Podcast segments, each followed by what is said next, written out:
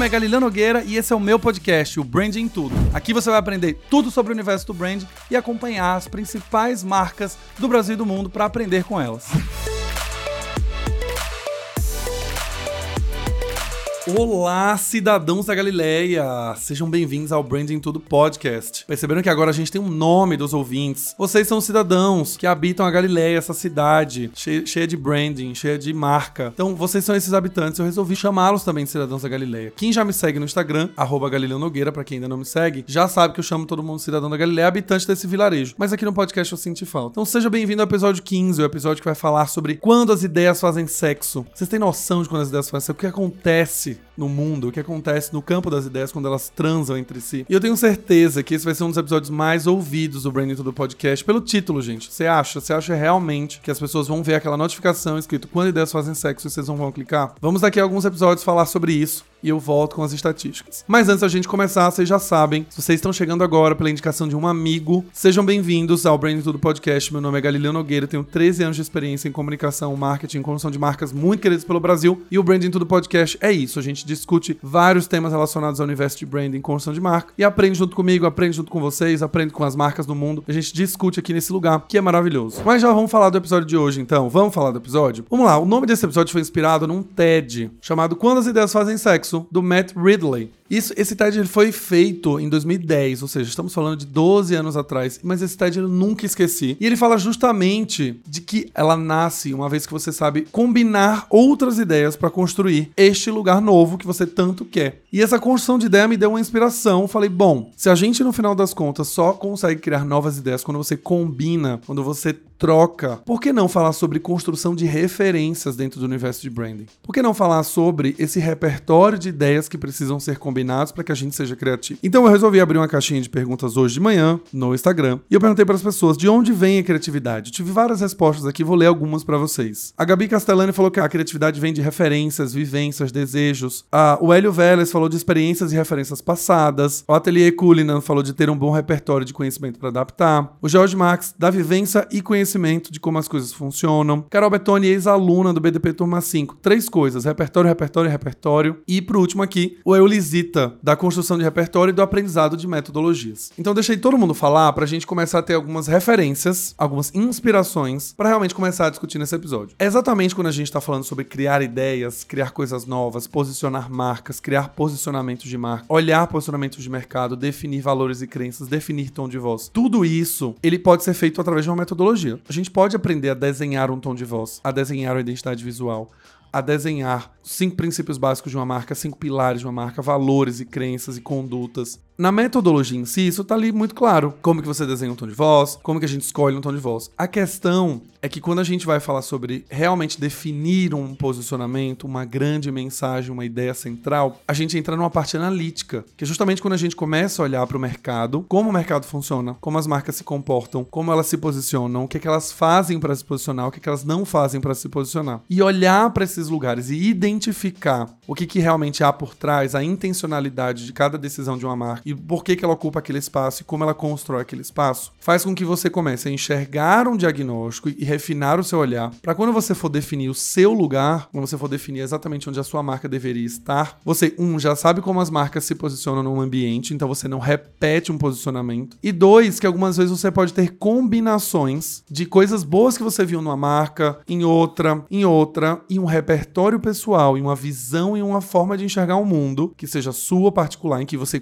combina com esses lugares, e aí surge uma terceira ideia, que é justamente quando as ideias transaram. O grande desafio, gente, de trabalhar com construção de marca não é metodologia. É você refinar o seu olhar num nível em que você consegue transitar entre universos completamente diferentes e cruzar essas referências para ter um terceiro, um terceiro lugar, uma terceira, uma terceira ideia, um terceiro cruzamento e dali sair algo único, que na verdade não é único se a gente começa a filosofar aqui, porque ele foi uma mistura de duas outras coisas de dois outros lugares que também já foram uma mistura de dois outros lugares. Esse TED que eu comentei do Matt Ridley, ele traz uma visão muito legal de falar sobre isso, né? Quando a gente tem uma ideia, quando a gente pensa em criatividade, as pessoas pensam assim: "Ah, você é muito criativo, você tem ideias do nada". Não, eu não tenho ideias do nada, eu tenho um repertório repertório muito grande e uma velocidade em fazer conexões e uma maneira de enxergar o mundo onde eu cruzo essas informações para ter uma ideia. E o Matt Ridley, ele dá esse exemplo no TED, que é muito legal, que ele fala o seguinte: Ninguém sabe fazer um lápis. E aí eu fiquei pensando na hora quando eu vi isso. Eu falei, como assim ninguém sabe fazer um lápis? Ele falou assim, ó, a pessoa que tá na linha de produção, ela sabe fazer um lápis? Não, ela sabe talvez montar um lápis, mas ela não sabe obter o grafite. Ela não sabe criar a máquina que corta a madeira em formato do lápis. Ela não sabe criar a borracha e por assim vai. Então a gente hoje tem uma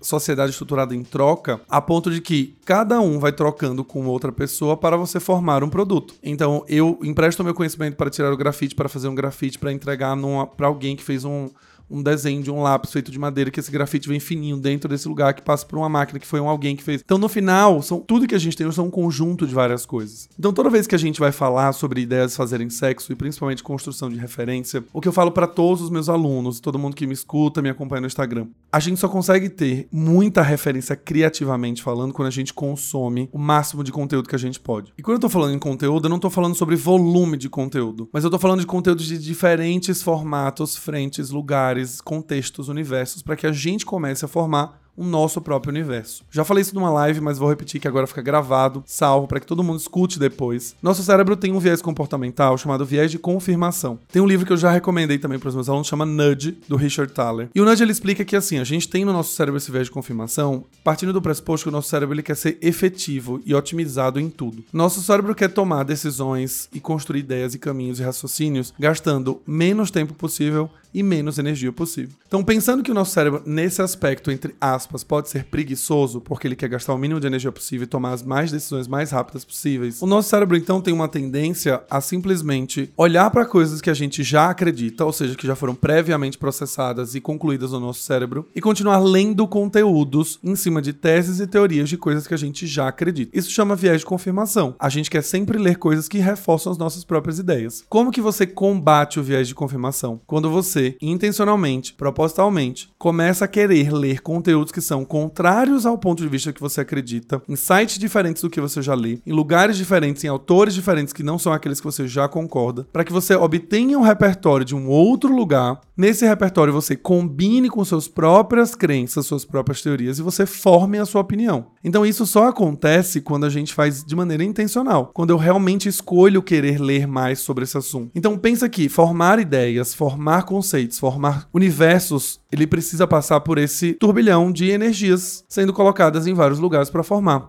Assim também a construção de referência. A gente tem visto, por exemplo, um crescimento enorme da Anitta. O que a gente vê é uma sociedade que se polariza em dois lugares. A Anitta não nos representa como mulher, porque ela é vulgar, ela é baixa, porque ela é nua, porque ela é isso, porque é aquilo outro. Existe uma outra corrente que é, não, a Anitta nos representa pelo empoderamento, pela maneira como ela se porta, pela forma como ela faz, por ela não obedecer padrões, papapá, onde a gente tem uma sociedade dividida e polarizada. Quando a gente vai para o campo de trabalho com marcas, por exemplo, e eu sou um brand manager da Claro e falo assim, eu vou chamar a Anitta para vir para cá ser a nossa garota propaganda. Vamos supor que eu não sou a pessoa que gosta da Anitta, eu acho ela vulgar, eu acho ela baixa, eu acho ela qualquer outra coisa. Como brand manager, como alguém que gerencia a marca da Claro, eu não, não posso olhar para essas coisas e falar, ai não, eu não gosto da Anitta, então não vou trazê-la para cá. Ou, Anitta, ela tem uma música que não faz sentido, não, eu não gosto dessa, dessa música, do funk, o funk é muito baixo, o funk não combina com a marca, enfim. Então, quando você tá passando por um processo de brainstorm da escolha de um nome, por exemplo, Anitta, nesse exato momento, seria descartada. E aqui eu não tô fazendo uma apologia, gente, a trazer a Anitta só porque ela era Anitta. A gente precisa fazer o exercício de adequação e fit do personagem com a marca que a gente tá fazendo. Então, se é claro, conversa com a família tradicional, nananana, Anitta não vai ser a melhor pessoa, realmente. Mas o meu ponto aqui é o seguinte: quando eu já venho de um pressuposto de que eu não gosto da Anitta, não quero a Anitta, não representa a Anitta, nanana, eu já tenho um viés de confirmação enorme para não escolhê-la para uma estratégia de uma marca. Isso pode ser muito perigoso. Primeiro, porque tem gosto pessoal envolvido, então não é uma questão estratégica simplesmente porque você não gosta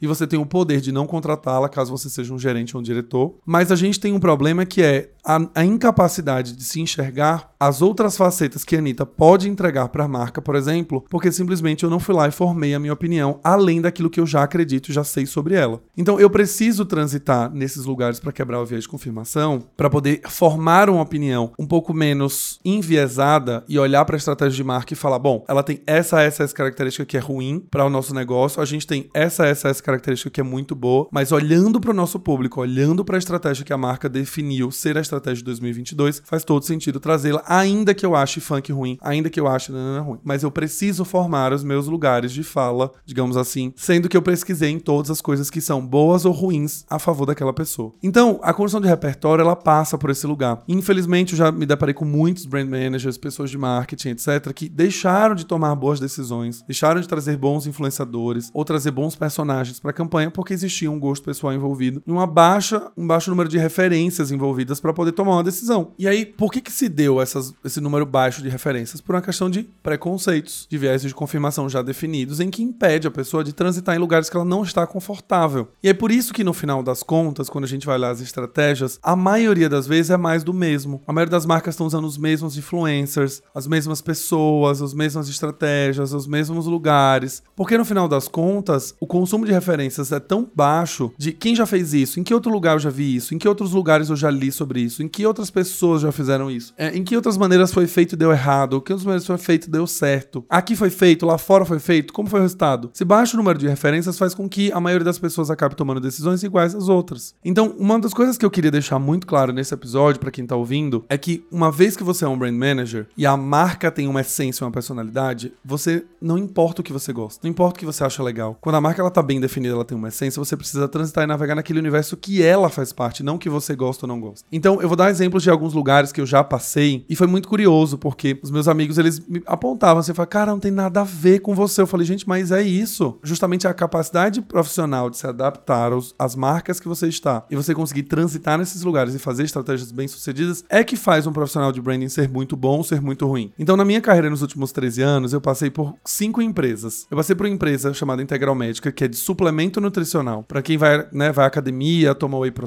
barras de proteína e, e convive nesse universo da musculação, por exemplo, do esporte, sabe? Conhece a marca. Na sequência, eu fui para uma marca chamada Philips, trabalhar com o lançamento de TVs e monitores. Então, eu saí de um segmento de fitness e esporte fui para o segmento de tecnologia de produto, né, no caso TV e monitor de computador. Depois eu fui para a Oracle para trabalhar com tecnologia, só que agora voltado a outras empresas no B2B, para vender servidores, infraestrutura, nuvem, cloud, enfim, todas as coisas relacionadas à TI. Depois eu saí, fui para tecnologia, só que agora em mobilidade urbana, para vender 99, né, no final das contas. Então, mobilidade urbana, trânsito, congestionamento, tarifas, formas de remuneração, entregas, qualidade do carro, bababá. Saí da 99 fui para Me Poupe de entretenimento financeiro, educação financeira no YouTube, um segmento que era de negócios digitais, conteúdos para internet, assim. Então, olhem para essas últimas experiências. Elas não têm nada a ver entre si, elas não possuem nenhum segmento em comum, elas não fazem as mesmas, os mesmos usos de estratégia, elas não fazem os mesmos recursos, os influenciadores são diferentes, as marcas são diferentes, os públicos são diferentes. Mas por que que no final das contas eu fui bem sucedido em cada um desses lugares? Porque eu conseguia olhar para esse universo e, e, mergulhar no universo, independente se era um gosto pessoal ou não. Na Integral Médica eu tive uma proximidade com um esporte que eu quase, quase, quase, quase não ouvia falar, que era o físico fisiculturismo. Fisiculturismo é um esporte hoje que ele é global, você tem diversas competições ao redor do mundo. Você tem no Brasil, tem fora, tem em Ohio, tem em Los Angeles, tem um monte de lugar. Fisiculturismo, ele visualmente, ele pode ser estranho para alguns, pode ser desafiador para outros, pode ser interessante para outros, mas o fisiculturismo era um universo que não tem nada a ver com o meu dia a dia da minha vida, assim. O fisiculturismo é um esporte que não tem, não passava pela minha vida, não tenho amigos fisiculturistas, eu não assisto campeonato de fisiculturismo, eu não vivo fisiculturismo, no máximo eu faço uma musculação e é isso. Mas uma vez que eu entrei para cuidar de marcas que cuidam também desse tema, eu precisava mergulhar no universo. Então o que, que eu fiz? Eu fui para todos os campeonatos que eu podia ir, assistir competições. Eu conversei com todos os atletas que eu podia conversar. Eu li materiais na internet, eu assisti vídeos na época que tinha, assisti campeonatos online, assisti campeonatos ao vivo. Eu almoçava com os fisiculturistas. Por quê? Porque eu queria viver aquelas referências dali e viver esse universo para que eu conseguisse, na hora de criar podcast, blog, estratégia de comunicação, eu soubesse primeiro o comportamento, entendessem exatamente as motivações, as intenções, mas não só para ter isso comigo guardado e falado, não, eu agora entendo super do fisiculturismo, mas eu queria combinar isso com outras experiências, com outros lugares que eu passei, com outras vivências para criar algo único para a marca. Então tem um exemplo que eu adoro dar, já dei algumas palestras também, que era o da 99. A 99, uma vez a gente estava tentando ver, né, como que a gente poderia crescer em alguns outros lugares, como poderia crescer a categoria de mobilidade urbana, mais pessoas andarem de 99, enfim. E aí a gente já tinha aqueles lugares muito saturados, né? Balada, bar bar, show, porta de evento, enfim, eram esses lugares. E aí um, das, um, um dos times estava apresentando um comportamento de uso de consumidor através de pesquisa e tal. E aí alguém olhou os dados internos da base e viu um crescimento muito forte de pedido de Uber 99 para supermercados. E aí eu comecei a viajar, eu falei, cara, supermercado, pô, a experiência no supermercado é péssima, né? Você chega cheio de compra, aí você coloca no carro, o motorista não desce para te ajudar, não sei o que, tem todo um negócio. E aí eu lembro que a gente começou, cara, como a gente poderia tornar a experiência no supermercado melhor? Mas ainda mais, como que a gente pode incentivar as pessoas a pegarem 99 dentro do supermercado, elas já se prepararem para pegar e etc. E aí a gente começou a estudar esse universo e eu lembrei que na Philips a gente tinha uma prática muito comum no trade marketing, que eram as locuções em loja. Para quem não conhece as locuções em loja, sabe quando você tá no supermercado e aí você tá lá fazendo compras e aí passa um locutor e fala: "Atenção, você que está aqui perto do, da, da seção de televisores, televisor Philips 1299 para quem tá aqui agora vai ser 899".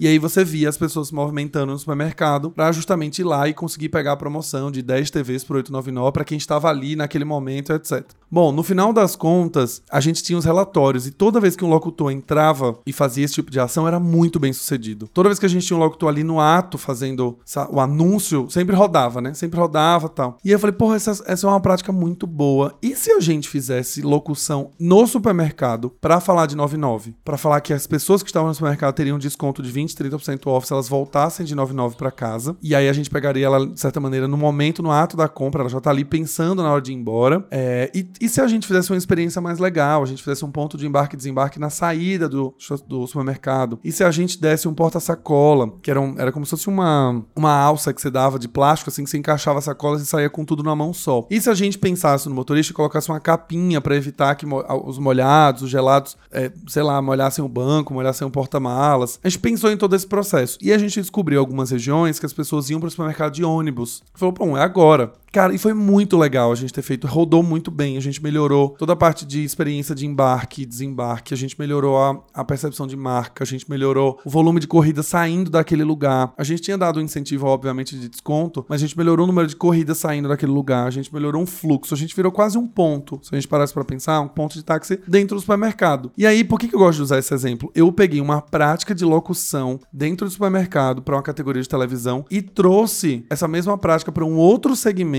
de mobilidade urbana que não tem nada a ver, mas que também funcionou. Então, assim, como que eu poderia ter feito esse cruzamento se eu não tivesse consumindo referências e tivesse ligado nesses movimentos? Então, vamos pensar fazer uma trilha, né, de como a ideia surgiu. Eu estava assistindo uma apresentação de um time de produto mostrando como que era o hábito das pessoas de usar a 99. Um dos hábitos tinha os top 5 lugares, era bares, eventos, balada, nanana, supermercado. As pessoas que iam no supermercado, elas vinham de ônibus se elas vêm de ônibus, vêm pro supermercado e volta do supermercado de ônibus, ela vai com sacola na mão. Se elas vão com sacola na mão, a gente poderia ter um ponto de embarque lá, junto com a alça de sacola, e essa alça de sacola, não. beleza, legal. Mas como que a gente gera demanda dentro do supermercado? Ah, a gente pode pegar uma prática de locução, que eu já vi que funciona bem no outro segmento, e testar nesse segmento para ver se funciona bem. Então, o consumo de referências, no final, ele é muito válido, para não só você conhecer comportamento, mas entender como outras ideias podem se conectar com elas, né? É, isso acontece aqui, eu dei um exemplo de 99, junto com o segmento que eu, de uma coisa que eu fiz em TV, por exemplo, que é um segmento completamente diferente. Mas algumas vezes você está discutindo, eu estava discutindo com outro cliente, por exemplo, de que eu atendo, que é uma marca de cosméticos, e ele tava, a gente estava definindo propósito, a gente estava definindo algumas coisas, e aí a gente foi começar a discutir layout de post, etc. E ele foi me contando mais ou menos o que ele imaginava, e aí eu já lembrei de uma marca de maquiagem que eu tinha visto, gringa, que eu tinha participado de uma reunião com um maquiador uma vez, e ele me contou, e eu salvei essa marca para ficar como referência. E aí a maneira como o cliente estava descrevendo o post, eu falei, cara, lembra muito um post que eu vi na Milk, que era essa marca de maquiagem. Mas se a gente fizesse esse post desse jeito, mas colocasse o, princípio ativo, que é como geralmente uma outra marca que eu trabalho também faz, acho que funcionaria bem. Então, o consumo de referência ele faz com que você vá cruzando e vai trazendo coisas novas. Não é novidade quando a gente vai falar, por exemplo, de assistir filme, de ouvir músicas, de ouvir universos que você traz comportamentos dali e vem para ele, e vem para outro lugar. Que você pensa, ó, como que o funk se apropriou de tal batida, que hoje essa batida é usada no sertanejo, que esse sertanejo. Então pensa que você vai fazendo um caminho de coisas que às vezes parecem ilógicas, mas quando você combina as coisas, você consegue ter um caminho super, super diferente, super único. Se a gente olha o mundo da música, isso é muito comum no mundo da música. Você tem um reggaeton que ao mesmo tempo mistura um pouco com funk, mas o reggaeton ele veio, ele é latino, mas o funk é brasileiro. Mas aí você vê o sertanejo se apropriando do funk, você vê o, o pagode, por exemplo, o sambão lá, o pagodão o axézão da Bahia, que usa também um pouco do funk nas suas composições. Então, aí você tem um, um feat, né, uma cantora Anitta junto com o Léo Santana. Então você começa a ver que a mistura de referências, ela consegue criar coisas novas. Ela consegue criar coisas inéditas, mas você só consegue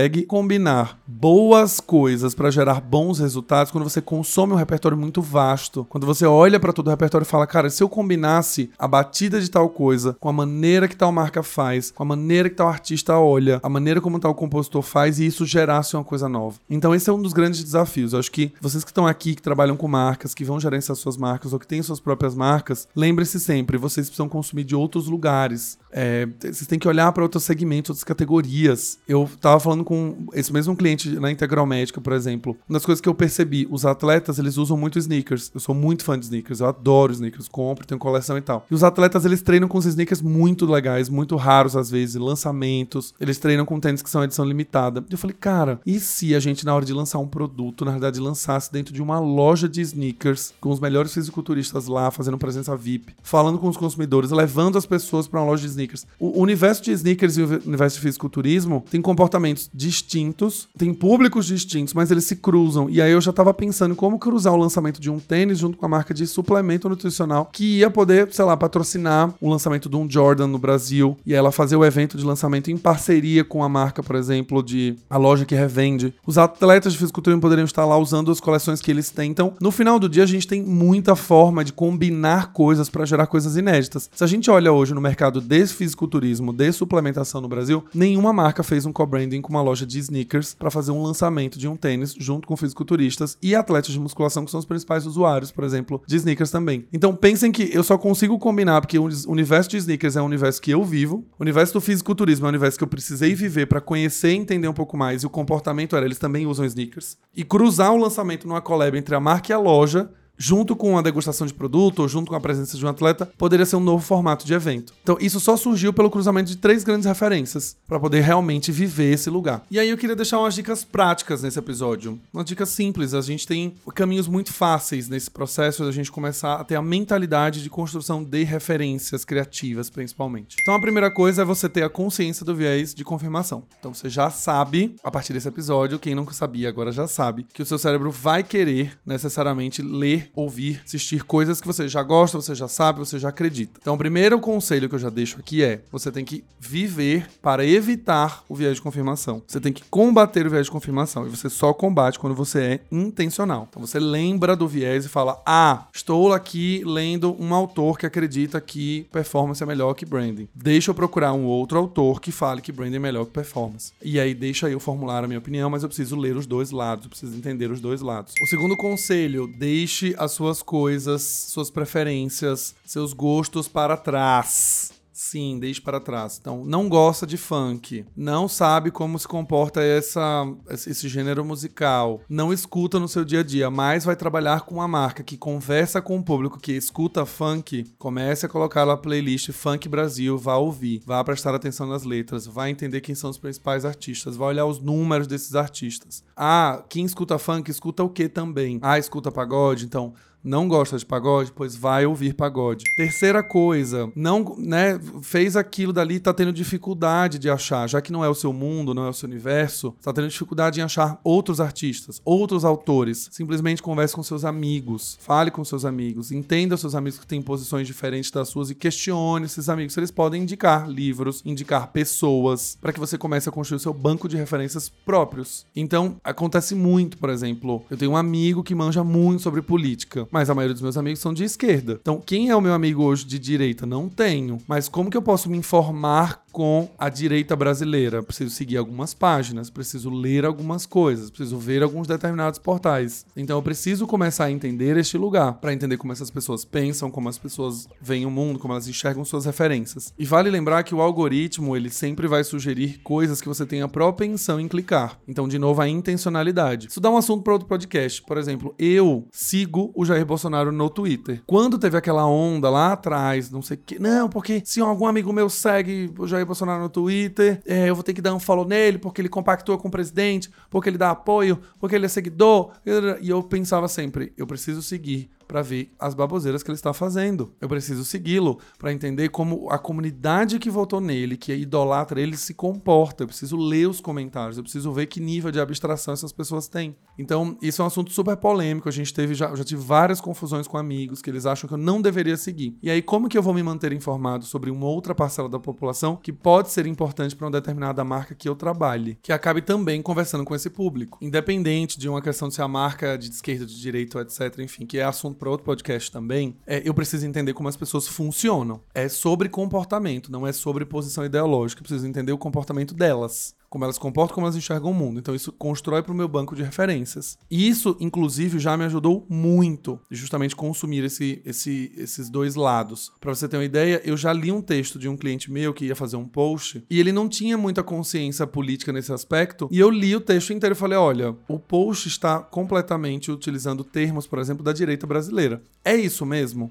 Expressões comumente conhecidas, né? Brasil acima de todos, é o sonho acima de tudo, vamos trabalhar para de reclamar, mimimi. Então, isso é um, é um, discurso hoje da direita brasileira. E esse meu cliente não tinha noção, quem escreveu esse texto não tinha noção de que esse era um discurso que de fato era, foi, foi e é utilizado pela direita. Vocês devem estar achando um absurdo? Sim. Como que a pessoa que escreveu não tem noção de que essas expressões, esse universo verbal, faz parte de um lugar, de um posicionamento político? Sim, eu também fiquei em choque naquele momento. Mas o meu papel como consultor e brand manager era falar, olha, do ponto de vista da marca, a gente deve evitar essa essa essa expressão, porque dos valores e crenças que a marca acredita, o lado político, a marca não se manifesta e essas, esses termos, esses trechos, eles se referem a uma classe específica da população brasileira. Vocês querem seguir ou preferem retirar? E aí o texto foi retirado, refeito. Então imagina se eu não consumisse, imagina se eu me alienar só para um lado. Eu não conseguiria utilizar esse tipo de argumento, por exemplo, para derrubar um conteúdo que seria prejudicial para a marca, uma vez vez que dentro do, do plano de branding dela ela não tem posicionamento político do ponto de vista de partido, do ponto de vista de idealização, é, mas eu tinha um repertório da direita brasileira para poder, poder falar alguma coisa. Então, concluindo aqui, o último conselho, no final das contas, é entenda que o mundo que a gente enxerga hoje é visto pela nossa própria lente. A gente tem muita dificuldade em ver o fato do jeito que ele é. Eu fiz o curso de comunicação não violenta recentemente e é um exercício muito forte que eles recomendam a gente fazer. O que, que de fato é o que aconteceu e o que, que é o que a gente está enxergando de acordo com a nossa visão de mundo, né? Então, assim, situações mil, né? Ah, porque ela me distratou, ela falou mal de mim eu fui super educado. Não, mas espera, o que, que ela fez? Não, ela disse para mim que não queria ir pro evento. Tá, mas por que, que isso é tratar mal? Não, porque eu queria muito que ela fosse, mas ela falou que não iria e ela não deu satisfação. Então, você pode ter ficado chateada por não ter dado satisfação, mas ela não foi grossa com você, ela só falou que não queria ir. Então, esse é o fato. O fato de dizer que está chateada ou que foi grossa ou foi aquilo é a visão de mundo de quem está vendo. Então, vocês tendo essa consciência, vão parar para pensar sempre que o nosso grande papel aqui como brand manager, como consultores de marca, como pessoas que vão empreender,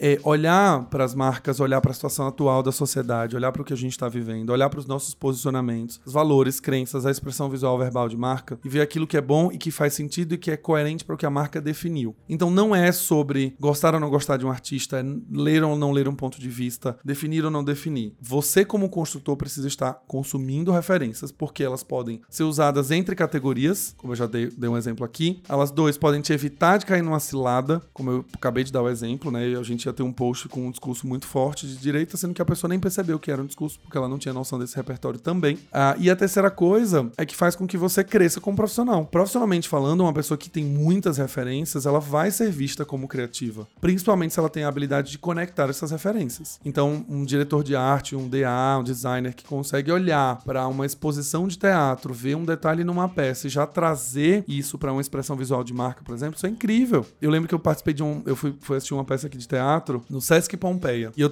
eu tava atendendo um cliente de relógios, relógio de pulso. E aí, na, na, na peça, a pessoa falava alguma coisa do tipo: Na vida a gente gostaria muito de comprar um tempo, mas a gente no final acaba comprando um relógio. E eu fiquei pensando, eu falei, cara, a gente compra um relógio, no final a gente, putz, a gente comprar um tempo. Meu, isso aqui daria um, um caldo legal pra gente fazer um manifesto de marca, talvez, da compra do tempo e como que a gente não consegue mais comprar tempo, aí passar tempo com a família e que isso não é vendido em um relógio não te vende isso, mas o relógio ajuda a te controlar o tempo que você gasta com coisas que você não precisa e que isso vai. Eu já viajei. Isso era uma peça de teatro. Então, gente, consumam referências, estejam abertos pro novo, sejam abertos a principalmente coisas que vocês não estão acostumados no dia a dia ou vocês não gostam. É muito difícil, mas tem que saber, tem que saber. Eu não gosto de sertanejo, mas eu escuto sertanejo porque já trabalhei com marca de cerveja, já dei treinamento em Ambev. Eu preciso entender esse é o universo, é o passion point de boa parte das marcas. Então eu preciso entender, eu preciso entender. Dando um grande conselhão, esteja aberto para o mundo. Consuma referência. Dose o tempo que você vai consumir. Você não precisa ouvir sertanejo o dia inteiro, mas você precisa ouvir pelo menos os principais artistas, as principais músicas, entender um pouco do mercado, conversar com alguns amigos que escutam, entender o ponto de vista deles e aí seguir em frente, beleza? Espero que vocês tenham gostado desse episódio. Foi um episódio muito delícia de fazer. Mais uma vez, né, eu vou falando aqui, vamos trazendo referências, exemplos e, e eu vou trazendo mais. Mas em breve a gente vai ter alguns drops de conteúdos mais curtos, de 10, 8, 15 minutos, que eu vou testar também alguns formatos, para que a gente tenha essas lições rápidas, né? Então, construção de referência é importante para criatividade, por quê?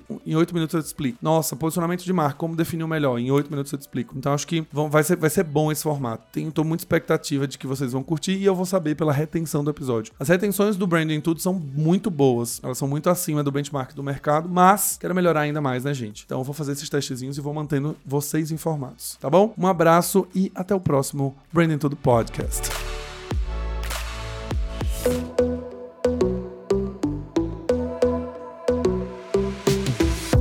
E esse foi mais um episódio do Branding Tudo, o seu podcast de branding. Não esqueça de me seguir nas redes sociais, arroba Galileu Nogueira, para ficar por dentro de tudo que acontece no mundo do branding.